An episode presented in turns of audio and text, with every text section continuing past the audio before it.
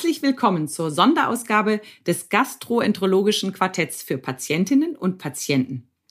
Dies ist ein Podcast für alle, die sich für die Gastroenterologie interessieren und wenn Sie wissen, was das überhaupt ist, scheinen Sie hier richtig zu sein.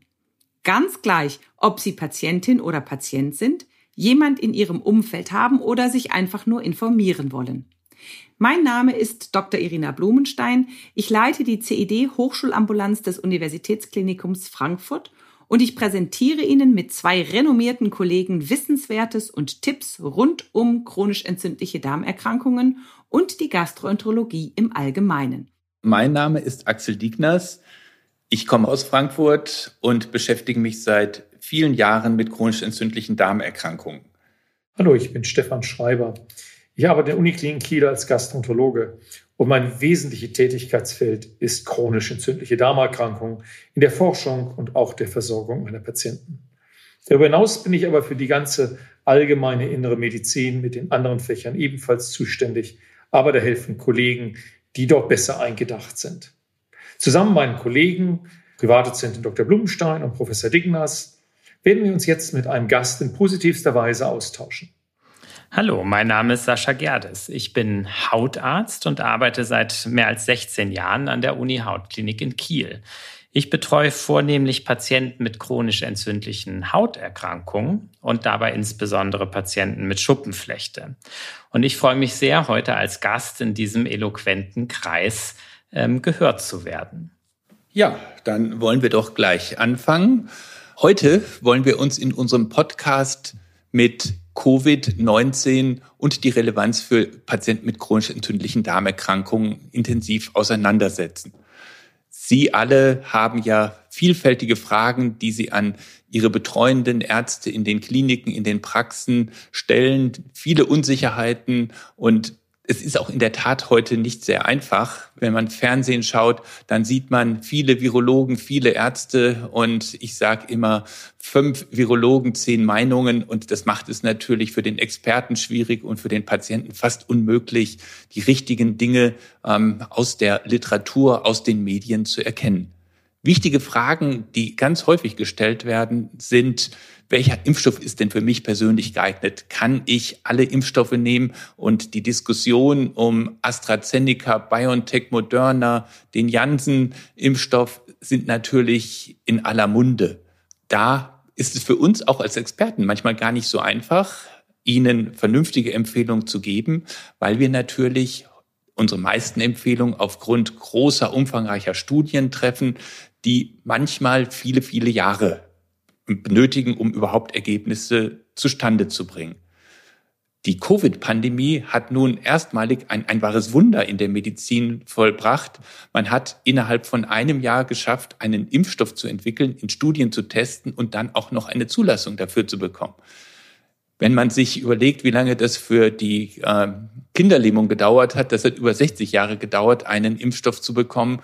Und vor einigen Jahrzehnten gab es ja die SARS-CoV-1-Erkrankung. Da gibt es bis heute noch keinen Impfstoff.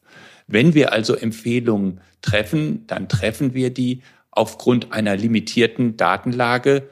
Und die sagt zunächst mal, dass wir in Deutschland vier Impfstoffe derzeit äh, zur Verfügung haben und sie alle kennen die Diskussionen bezüglich der Sicherheit, bezüglich der Wirksamkeit. Grundsätzlich muss man sagen, dass alle Impfstoffe zunächst geeignet sind. Aber Sie kennen ja die Einschränkungen. Man empfiehlt jetzt zum Beispiel den Impfstoff von AstraZeneca eher den über 60-Jährigen zu geben. Keiner der Impfstoffe ist bisher für Kinder oder Jugendliche unter 16 Jahren zugelassen. Können wir im Moment noch gar keine Empfehlung treffen. Und so muss man, glaube ich, dann doch in einem individuellen Gespräch mit seinem betreuenden Arzt, Hausarzt, Gastroenterologen sehen, was für ein Impfstoff geeignet ist. Grundsätzlich kann aber der Wissenschaftler sagen, dass alle diese Impfstoffe eine Immunität bewirken.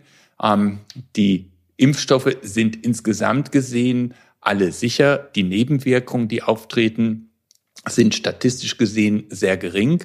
Und dann muss man eine Risiko-Nutzen-Abwägung machen, wenn man älter ist, wenn man Begleiterkrankung hat, wenn man vielleicht viele Medikamente nehmen muss, ähm, dann ist eine Impfung sicherlich sinnvoller, als wenn man eine chronisch entzündliche Darmerkrankung mit ganz wenig Symptomen und wenig Beschwerden hat und erst 18 oder 20 Jahre ist. Aber es bleibt trotzdem bei einer individuellen Entscheidung, weil natürlich auch so Dinge wie eine Long-Covid-Erkrankung bei weniger kranken Patienten für den Einzelnen sehr belastend sein kann. Und dies sollten Sie vertrauensvoll mit Ihren betreuenden Ärzten besprechen.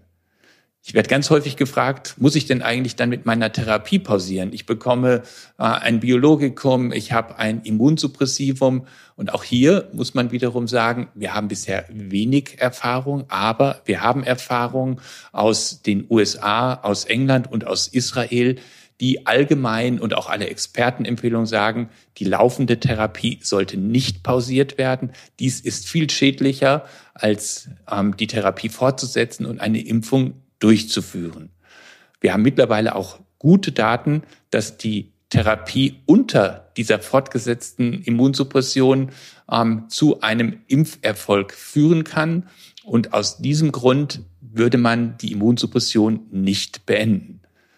Wie lange dieser Impferfolg bestehen bleibt, ob man hinterher vielleicht ähm, Titerbestimmungen machen muss, ob man Wiederholungsimpfung, wie zum Beispiel bei der Grippeimpfung machen muss, können wir alle derzeit noch nicht sagen. Das beobachten wir äh, sehr intensiv und werden dann zu gegebener Zeit auch entsprechende Empfehlungen machen, die hoffentlich wissenschaftlich basiert sind und nicht nur einfach einem Bauchgefühl entsprechen.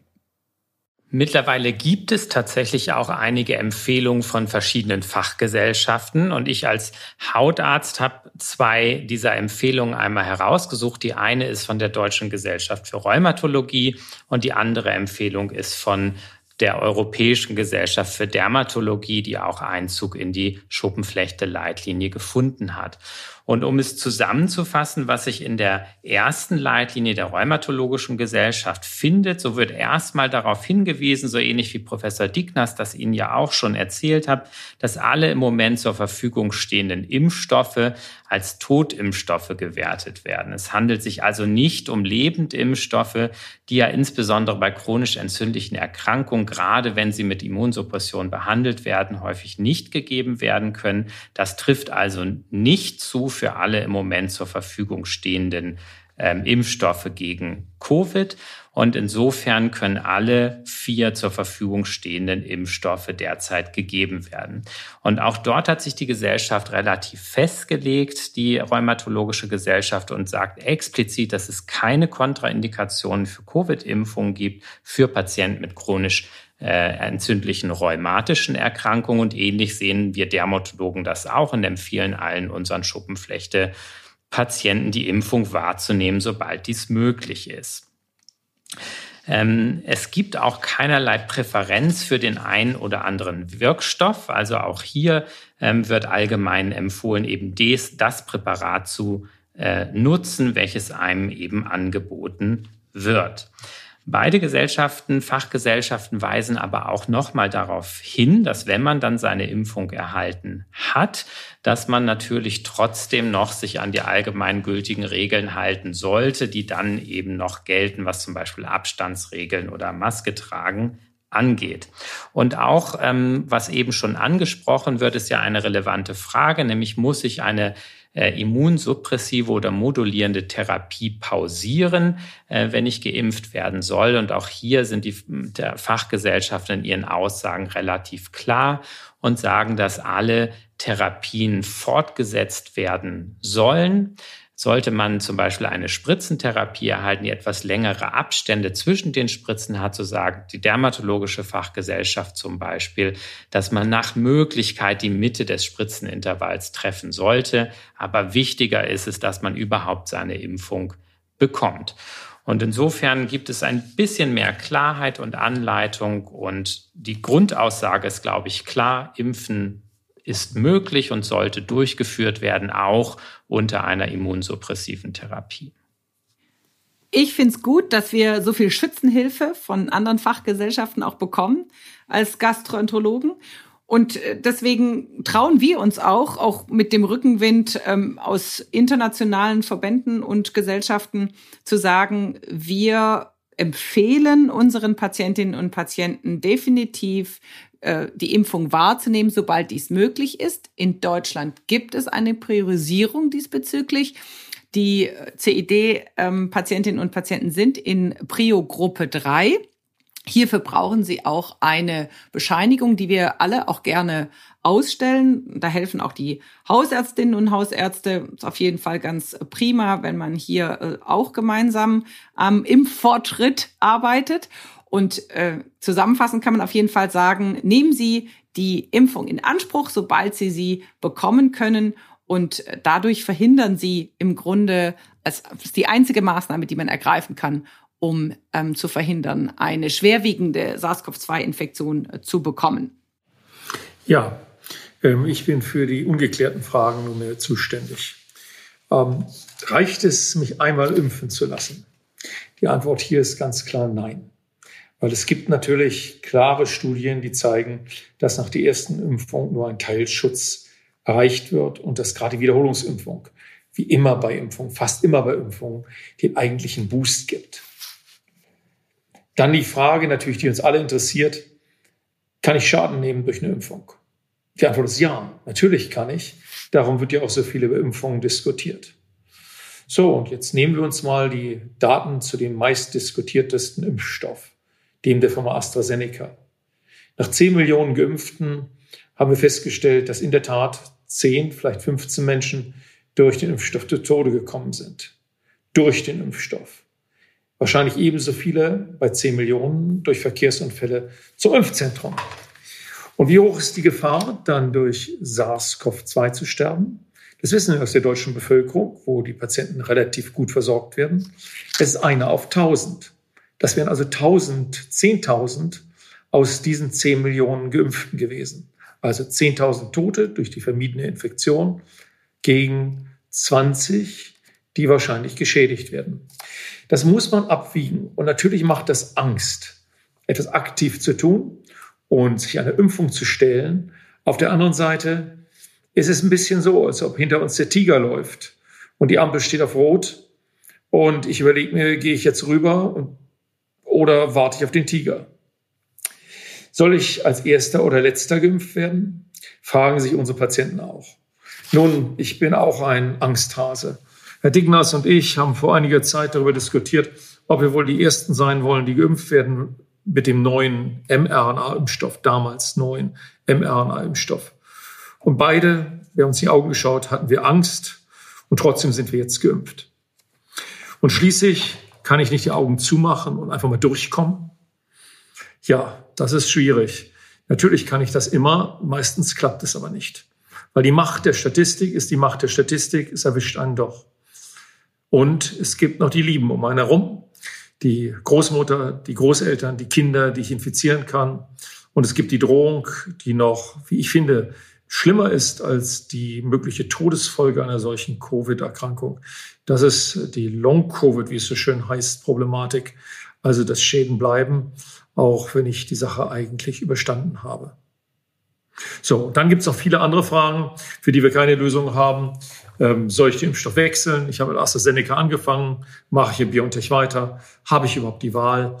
Ähm, ich persönlich bin jemand, der glaubt an Evidence-Based Medicine. Ich würde immer bleiben, wo ich angefangen habe und eigentlich auch das tun, was publiziert ist. Und dann die nächste Frage auch gleich. Ich habe Covid gehabt. Soll ich mich jetzt trotzdem impfen lassen?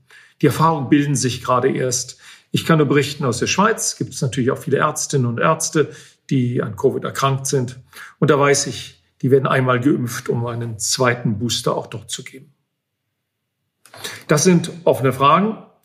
Äh, wir haben nicht alle beantworten können. Ich hoffe, es hat trotzdem Spaß gemacht.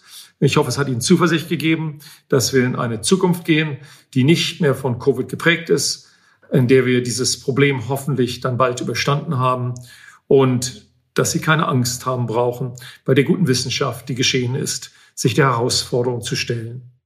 Herzlichen Dank, dass Sie sich die Zeit genommen haben, uns so lange zuzuhören. Es hat Freude bereitet, die Statements meiner Kollegen zu hören und ich hoffe, Sie haben etwas mitgenommen. Und wenn Sie mögen, können Sie sich wieder zuschalten zur nächsten Episode unseres gastroenterologischen Podcasts. Musik